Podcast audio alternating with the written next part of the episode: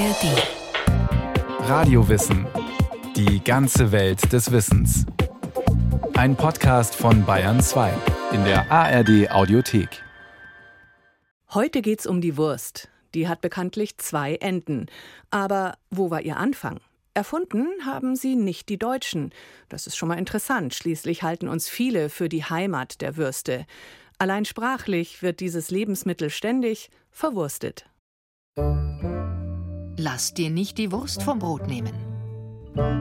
Rache ist Blutwurst. Was für ein armes Würstchen. Jetzt gib dir doch ein bisschen Mühe und sei nicht so wurstig. Rück mir bloß nicht zu nah auf die Pelle. Das ist mir doch wurscht. Du willst wohl wieder eine Extrawurst. Die Wurst ist nicht nur in Deutschland in aller Munde. Sie gehört wohl zu den ältesten Nahrungsmitteln überhaupt. Davon zeugen Jahrtausende alte Abbildungen erster Bratwürste aus Ägypten, Syrien und China. Und in Homers Odyssee, etwa 700 v. Chr., wird sie erstmals schriftlich erwähnt. Die Wurst winkt hier dem Sieger im Zweikampf. Hier sind die Ziegenmagen mit Fett und Blute gefüllet, die wir zum Abendschmaus auf glühende Kohlen geleget. Wer nun am tapfersten kämpft und seinen Gegner besieget, dieser wähle sich selbst die beste der bratenden Würste. Auch die Römer der Antike waren Wurstmacher. Sie befüllten nicht nur Tiermägen, sondern auch Därme mit allerlei Innereien, Pinienkernen, Pfeffer und anderen Gewürzen und räucherten das Ganze anschließend, um die Würste haltbar zu machen. Ein beliebter Proviant der römischen Legionäre. Die deutsche Bezeichnung Wurst ist seit dem 11. Jahrhundert verbürgt.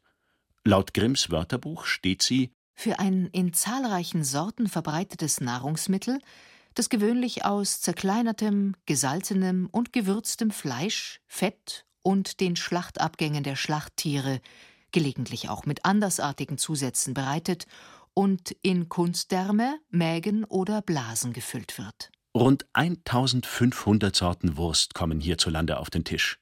So viele wie in keinem anderen Land. Von der circa 8 cm kleinen Nürnberger bis zur stattlichen Coburger Bratwurst mit 31 cm Länge, von der bayerischen Weißwurst bis zur westfälischen Blutwurst, von Bremer Pinkel bis zum sauren Zipfel. Dazu ungezählte Sorten Aufschnitt, Leber und Mettwurst. Die Vielzahl der Wurstsorten ist auch ein Abbild Deutschlands und seiner heterogenen Geschichte, seinem Nebeneinander aus ehemaligen Fürstentümern und freien Reichsstädten, seinen so unterschiedlichen Landschaften zwischen Alpenraum und norddeutscher Tiefebene, seinen verschiedenen landwirtschaftlichen Traditionen und regionalen Nutztierrassen.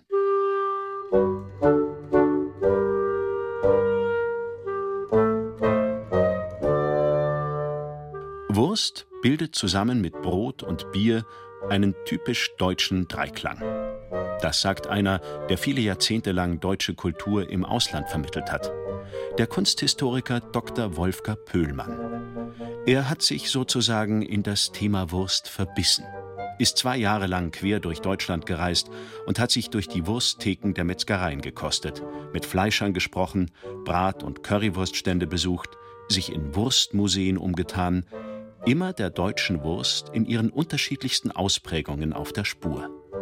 Für ihn ist die Wurst ein Kulturgut, für das übrigens so manch großer Geist eine Schwäche zeigte. Ich habe lange beim Goethe-Institut gearbeitet. Deswegen ist natürlich Goethe für mich eine Referenz. Und das ist schon sehr spannend, wie oft die Wurst bei Goethe eine Rolle spielt vor allem in den Briefwechseln mit seinen Geliebten, mit allen Frauen. Die haben ihn, das was sehr geschickt ist, oft mit Wurst gelockt, angelockt. Er ist manchmal auch den Würsten entgegengefahren, damit sie frisch bleiben, wenn er von Göttingen oder von irgendwo eine Wurstladung bekommen hat. Und immer wieder, bitte schickt mir doch ein paar frische Würste. Inzwischen, meint Wolfgang Pöllmann, sind deutsche Würste im Ausland bekannter als Goethe. Auch in Deutschland selbst erfreuen sie sich großer Beliebtheit. An die zwei Millionen Tonnen Wurst- und Fleischwaren essen wir im Jahr. Vieles davon in Form von Brüh, Brat, Roh, Blut, Bock, Weiß- oder Mettwürsten. Kein Volksfest, kein Fußballspiel, kein Grillfest kommt ohne Bratwurst aus. Die Berliner Currywurst bereitete dem Siegeszug von Fastfood in Deutschland den Weg. Und die weltbekannte Nürnberger Bratwurst ist eine geschützte Marke. Sie darf nur so heißen, wenn sie in Nürnberg hergestellt wird. Drei Millionen Stück sind das übrigens, am Tag. Und sie werden in die ganze Welt exportiert. Für diese massenhafte Produktion reichen nicht einmal die Schweinemastbetriebe von ganz Franken. Im Laufe seiner Recherchereise durch das deutsche Wurstschlaraffenland wurde dem Kunstkenner Wolfgang Pöhlmann klar, auch das Wurstmachen ist eine Kunst. Deshalb hat er sich der Wurst ähnlich genähert wie einem Kunstwerk. Es geht mir um die Kreativität beim Künstler wie beim Metzger, die technische Beherrschung seines Handwerks. Es geht mir um den Zeitbezug. Die Zeit verändert alle Produkte, die wir Menschen machen, sehr stark. Es geht mir um den Ortsbezug, dass man den Charakter des Ortes noch in der Wurst spürt. Das ist in der Kunst auch sehr wichtig, dass man unterscheiden kann zwischen einem italienischen Maler und einem deutschen, weil das ganze Umfeld natürlich auch den Menschen prägt. Es geht um die Landschaft auch. Ja, das sind eigentlich schon ganz viele wichtige Kriterien, die für die Kunst gelten. Geht ja letztendlich um den Menschen. Sind die Qualitätskriterien von Kunst übertragbar auf alle Bereiche? Die Kunst der guten Wurst. In der Fleischerschule des Bayerischen Fleischerhandwerks in Augsburg wird sie gelehrt. Im Jahr machen hier rund 100 Metzger ihren Meister. Sie kommen aus ganz Deutschland und immer wieder auch von weiter her, bis aus Südkorea oder China zum Beispiel, erzählt Schulleiter und Metzgermeister Anton Schreistetter. Ich sage immer, ohne Fleisch kann ich leben, aber ohne Wurst nicht für Metzger ist schon noch ganz wichtiges Standbein. Gerade mit der Wurst kann ich halt viel Individualität erlegen. Das ist wirklich so. Gerade bei Rohwurst zum Beispiel sagt man ja, das ist ein gereiftes Produkt, also wird, bleibt roh wird fermentiert, wird greift und das ist wie beim guten Wein, da spielt dann natürlich die Lagerung mit eine große Rolle und bei Rohwurst, die wird ja, oder Rohschinken, sechs, acht, zwölf Wochen gelagert, da spielt dann die Hausflora und das alles noch mit der Rolle mit. Und das kriegst du halt nur in bestimmten Gegenden. Man schmeckt schon, wo es herkommt. Gewürze zusammenstellen, variieren, neu kombinieren. Allein mit der Auswahl seiner Rohstoffe verleiht jeder Metzger seiner Wurst eine eigene Handschrift. So Anton Schreistetter. Wenn Sie in zehn fränkische Metzgereien gehen, kriegen Sie zehn unterschiedliche fränkische Bratwürste. Also das ist wirklich dann das Persönliche. Natürlich schmeckt das Fleisch auch so, wie das Tier quasi gehalten worden ist. Jedes Tier ist ja ein eigenes Wesen, sage ich mal. Und gerade zum Beispiel das Fett richtet sich der Geschmack immer nach dem, was das Tier gefressen hat. Und von dem her ist das allein schon ein Unterschied einfach dazwischen. Allein eben diese Handwerkskunst sehen Metzgermeister Anton Schreistetter wie auch Wurstliebhaber Wolfgang Pöhlmann bedroht bedroht vor allem von Globalisierung und Industrialisierung. Beides führt zur Vereinheitlichung von Angebot und Nachfrage. Zwei Drittel der Würste und Wurstwaren, die in Deutschland verzehrt werden, stammen inzwischen aus dem Supermarkt und damit vor allem aus der Massenproduktion. Ein großer Verlust in den Augen des Wurstliebhabers Pöhlmann und des Metzgermeisters Anton Schreistetter. Die Industrie, also das muss ich jetzt vorsichtig formulieren, aber die macht ja nichts Schlechtes. Die standardisieren noch besser, die haben halt fast immer gleichbleibende Qualität und du weißt halt, du kriegst immer das Gleiche. Aber ist ja die Frage, mag ich das immer das Gleiche? Die handwerklich reinen Würste schmecken eben doch anders als die Industriewurst.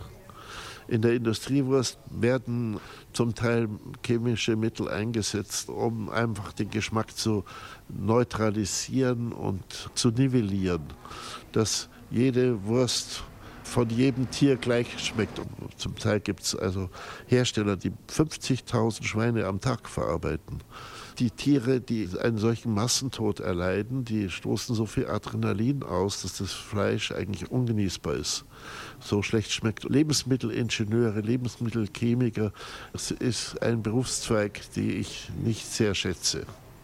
Die retuschieren, die verändern. Es geht nur um die Gewinnmaximierung. Die Essgewohnheiten sind heute zum großen Teil global.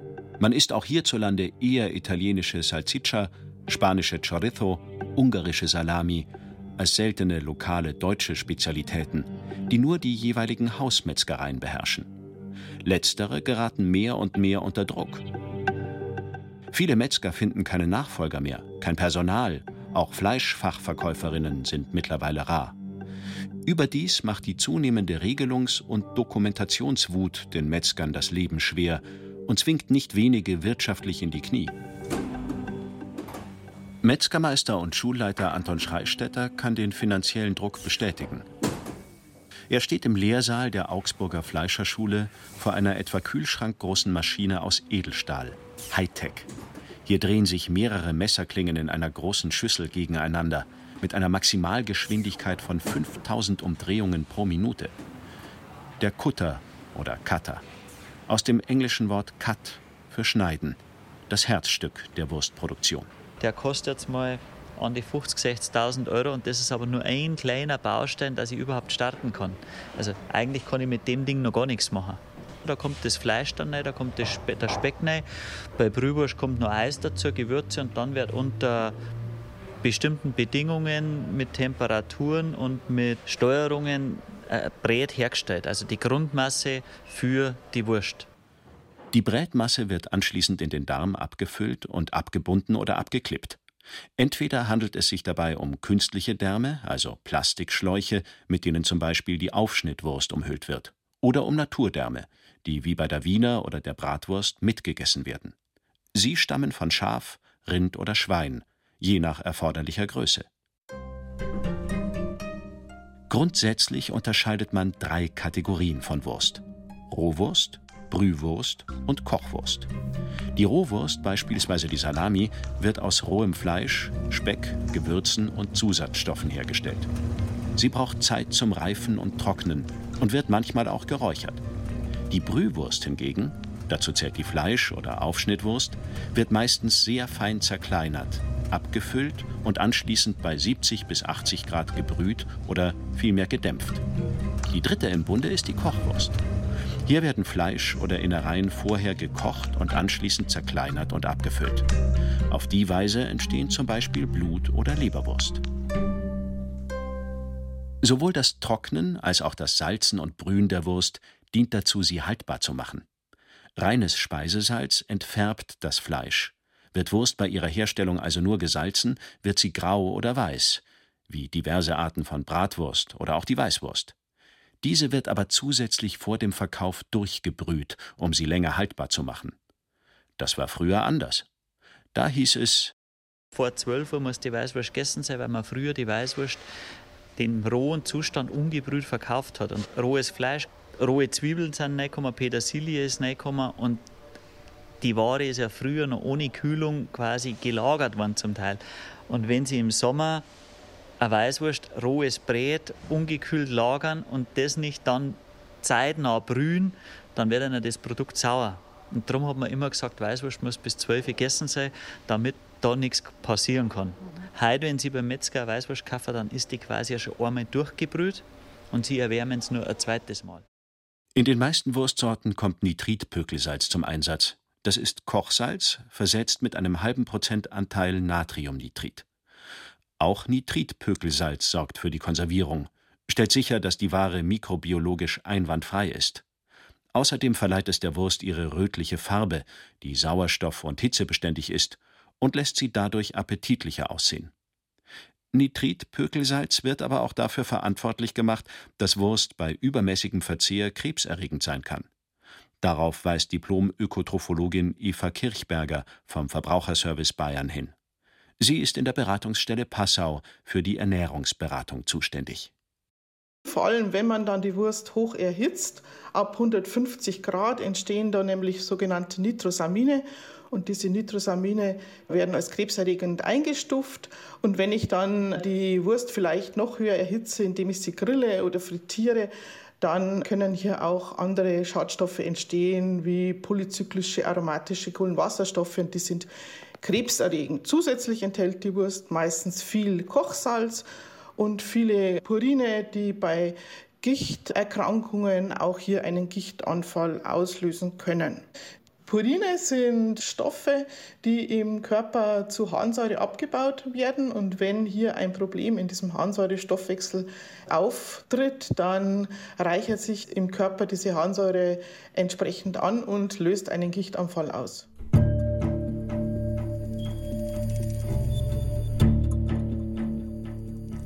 Die Weltgesundheitsorganisation WHO teilt verarbeitetes Fleisch, und dazu zählt die Wurst, hinsichtlich seiner karzinogenen Wirkung gar in die gleiche Kategorie ein wie Tabakrauch. Auch rotes Fleisch, also sämtliches Fleisch mit Ausnahme von Geflügel, steht im Verdacht, Krebs zu verursachen. Daher hat die Deutsche Gesellschaft für Ernährung eine Verzehrempfehlung für Fleisch und Wurst gegeben. Ernährungsberaterin Eva Kirchberger. Diese Verzehrsempfehlung liegt bei 300 bis 600 Gramm pro Woche Fleisch und Wurst gemeinsam wobei 300 Gramm eher so für normale Kalorienbedarfspersonen gelten. Das wären also in der Woche dann so ungefähr maximal 150 Gramm Wurst und der Rest würde dann aufs Fleisch entfallen.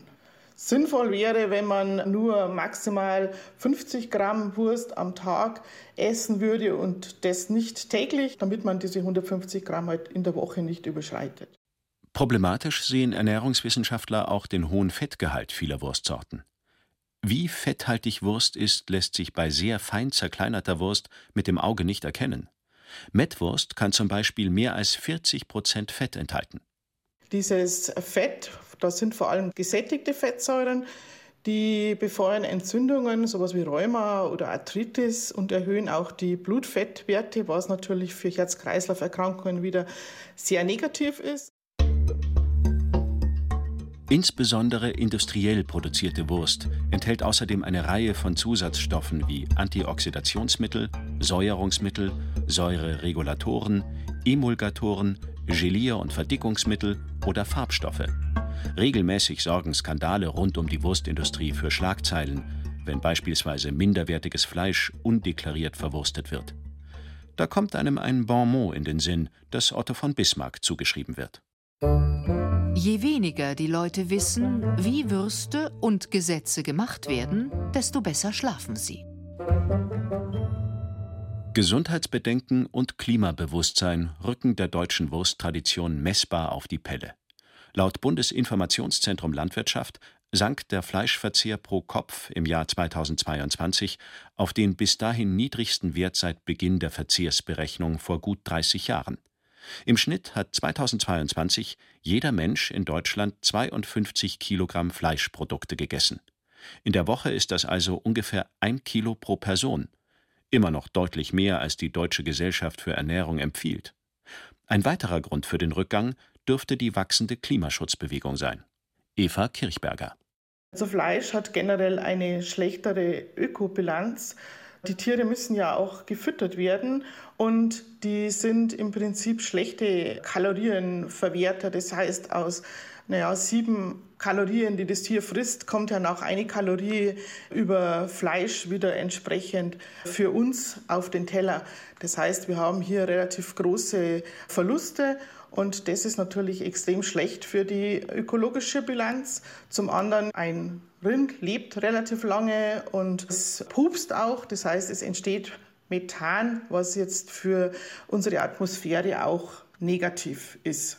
Es wäre also jetzt auch hier eine Möglichkeit, was für die Umwelt zu tun, dass man einfach sagt, man isst weniger Fleisch und dann könnte man die Tiere natürlich auch artgerechter halten und bräuchte auch nicht so viele Tiere. Und das wäre natürlich für die Umwelt besser. Darum sind auch diese Verzehrsempfehlungen der DGE relativ niedrig.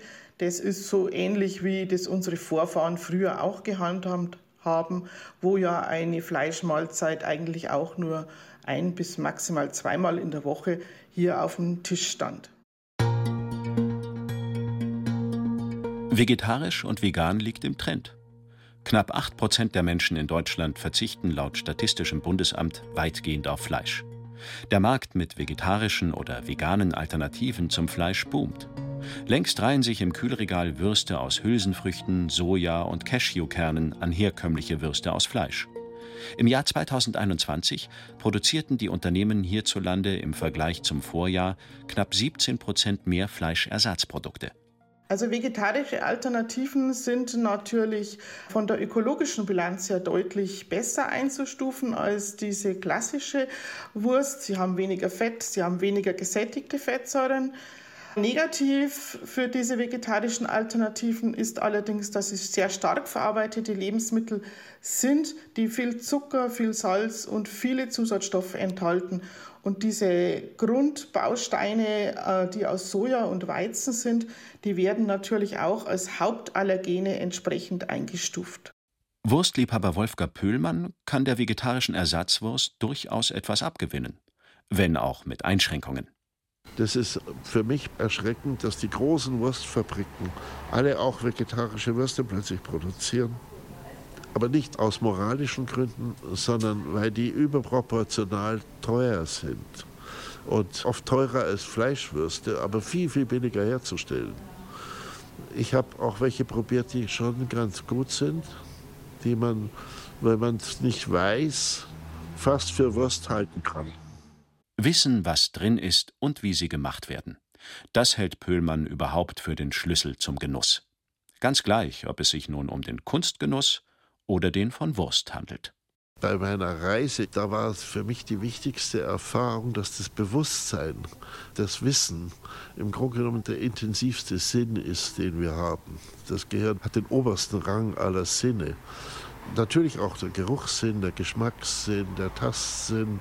Aber wenn ich mit dem Metzger ein Gespräch geführt habe, und er erzählte mir, welche Inhalte er in die Wurst getan hat, dann habe ich die feiner herausschmecken können als ohne dieses Wissen.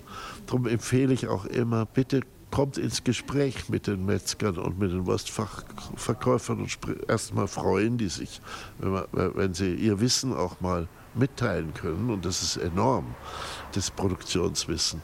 Und es dient einem selber, weil man dann die Feinheiten besser herausschmecken kann. Also auch und gerade für ein Allerweltsprodukt wie die Wurst gilt wohl, der wahre Genuss liegt im bewussten Verzehr.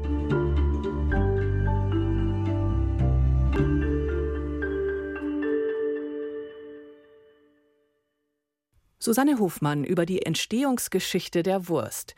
Viel Spannendes dazu finden Sie noch in den Show Notes, auch die Links zu anderen Radiowissen-Folgen, zum Beispiel über die Frage, warum wir dick werden, auch zu Fakten und Mythen der Ernährungstheorien oder auch Essen als Mittel der Abgrenzung. Radio Wissen gibt's in der ARD Audiothek und überall, wo es Podcasts gibt.